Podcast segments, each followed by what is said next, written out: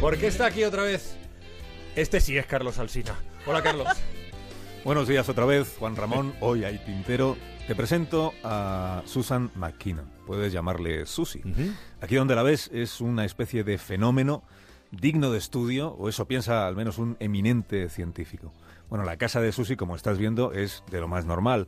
Ella y Eric, que es su marido, están a punto de jubilarse y desde muy jóvenes les ha gustado viajar. En 2013 se hicieron cruceristas, estuvieron de crucero por el Caribe y se trajeron algunos souvenirs de estos que estás viendo y, muchas fotos. Esta, por ejemplo, es de aquel viaje con esa camiseta que lleva ella y que dice Islas Bermudas y se la tomó o se la tomaron en la piscina del barco.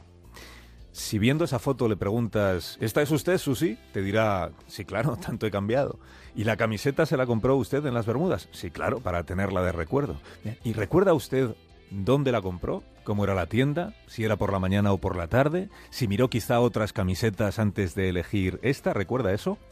Me temo que no, te dirá Susi. La verdad es que no recuerdo haberla comprado. ¿Pero la compró usted? Sí, sí, claro, claro que la compré, en las Bermudas. Ya, ¿y no se acuerda de usted misma haciendo eso?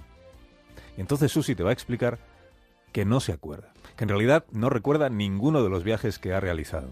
Sabe que estuvo allí, lo ve en las fotos, pero busca en su memoria y no halla nada. Es más, si intenta recordar qué hizo el martes pasado por la tarde, tampoco le sale nada. Y cuando iba al instituto, todo el mundo recuerda cómo era el instituto, ¿no? El baile ese de graduación que sale en las películas que pone Antena 3 los sábados por la tarde, la pareja más popular del instituto. Eso no se olvida. Susi tampoco lo recuerda. Pero cuidado, no es que lo haya olvidado. No sufre amnesia, no tiene Alzheimer. Es que nunca alcanzó a recordarlo. Oiga, Susi, pero usted sí sabe quién es. Y sabe que este señor de la foto es Eric, su marido. Susi se ríe, dice, hombre, claro que lo sé. Y si se espera un rato, le presento a Eric, que debe estar a punto de llegar a casa. La fascinante historia de esta mujer la cuenta Erika Hayasaki en un reportaje que ha publicado la revista Wired. Y para entenderla debemos viajar hasta el año 1977, cuando Susie McKinnon tenía 22 años y una amiga suya, que estaba estudiando medicina, tenía que hacer un trabajo sobre la detección temprana de la demencia y le pidió que le dejara hacerle un test. Le dijo, son preguntas muy sencillas, consiste en ver con qué grado de detalle recuerdas episodios de tu infancia. Bueno, la amiga le fue preguntando y Susi le dio respuestas de lo más floridas, describiendo los lugares que recordaba con enorme detalle, las personas que le acompañaban, lo que decían. La amiga entonces le dijo, espera un momento, Susi, todo esto no te lo estarás inventando. Y Susi se echó a reír y le dijo, por supuesto que sí, ¿cómo voy a acordarme del aula de primaria? ¿O de quién me llevaba al colegio? Mi primer día de acción de gracia, dice, pero por favor, si nadie se acuerda de eso. La amiga puso una cara rara y Susi lo notó e insistió, le dijo, no es posible acordarse de esas cosas, ¿no? Todos nos las inventamos utilizando las cosas que sabemos. La amiga puso una cara todavía más rara. Por ejemplo, le dijo, por ejemplo, respondió Susi, yo sé quién es mi madre, sé cómo se llama, sé dónde vive, pero si me pides que recuerde cómo me cepillaba el pelo mi madre, pues te cuento cómo debía ser, pero vamos, que recordar lo que se dice recordar, nadie recuerda esas cosas. Y ahora sí que la amiga puso la cara más rara del mundo y le dijo, oye Susi, ¿tú nunca le has contado esto a un médico?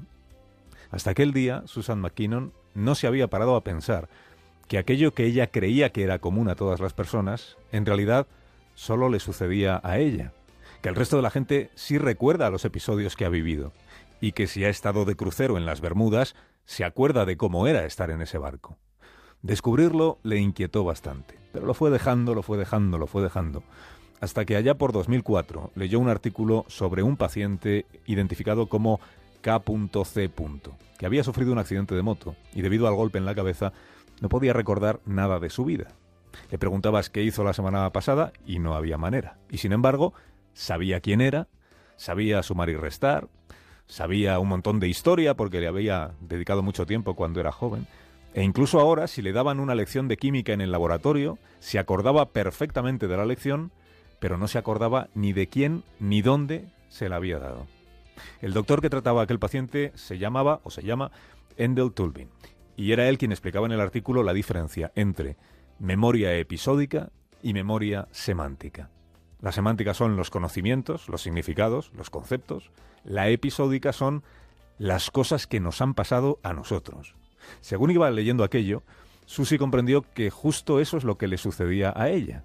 Solo que luego decía el doctor que la causa de ese trastorno era una lesión cerebral, una enfermedad, un accidente, y ella nunca había sufrido nada de eso. Hasta que llegó al último párrafo del artículo, y allí decía el doctor, sospechamos que algunas personas sanas, inteligentes, carecen también de memoria episódica. Saben cosas pero no se acuerdan de lo que ellas mismas han vivido. Aún no hemos encontrado a ninguna de estas personas, pero pensamos que algún día aparecerán. Y ahí Susie, leyéndolo, sintió un escalofrío. Supo que el doctor Tulvin, sin saberlo él, estaba hablando de ella. Le escribía un mail que decía, tengo 52 años, una vida estable y bastante sentido del humor. Escribirle es un gran paso para mí. Francamente me da un poco de miedo, pero creo que soy una de esas personas que anda usted buscando. El estudio científico sobre Susan McKinnon se publicó el año pasado y desde entonces han aparecido otras personas en su misma situación. Para entender lo que les sucede, ponen el siguiente ejemplo. Piensa, piénsalo tú también, Juanra, que tu memoria es como un libro que puedes hojear una y otra vez.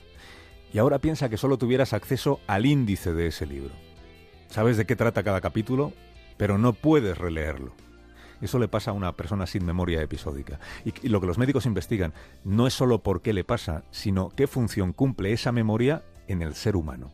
Vivir podemos vivir sin ella, ahí están los casos. Y sin embargo, son los episodios que hemos vivido y recordamos los que nos dan conciencia de nuestra propia historia, de lo que somos. Susi, que se lo toma todo con mucho humor, dice que esto tiene su parte buena, que ella, por ejemplo, sabe que fue joven, pero no recuerda cómo era serlo ni cómo era Eric, su marido, cuando era joven.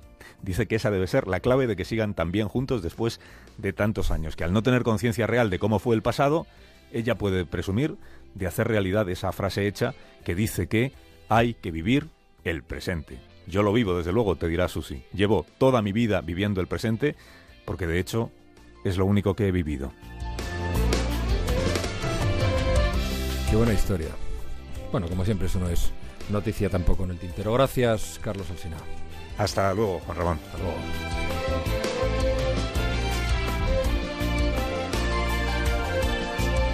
Más de uno. Juan Ramón Lucas